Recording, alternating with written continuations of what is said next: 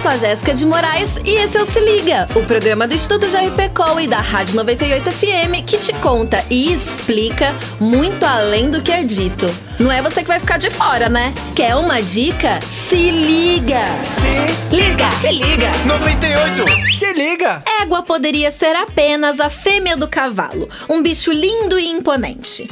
Mas, para o dicionário informal dos maranhenses e paraenses, o termo égua é utilizado como gíria para indicar espanto ou surpresa. Não existe um consenso sobre como nasceu a expressão.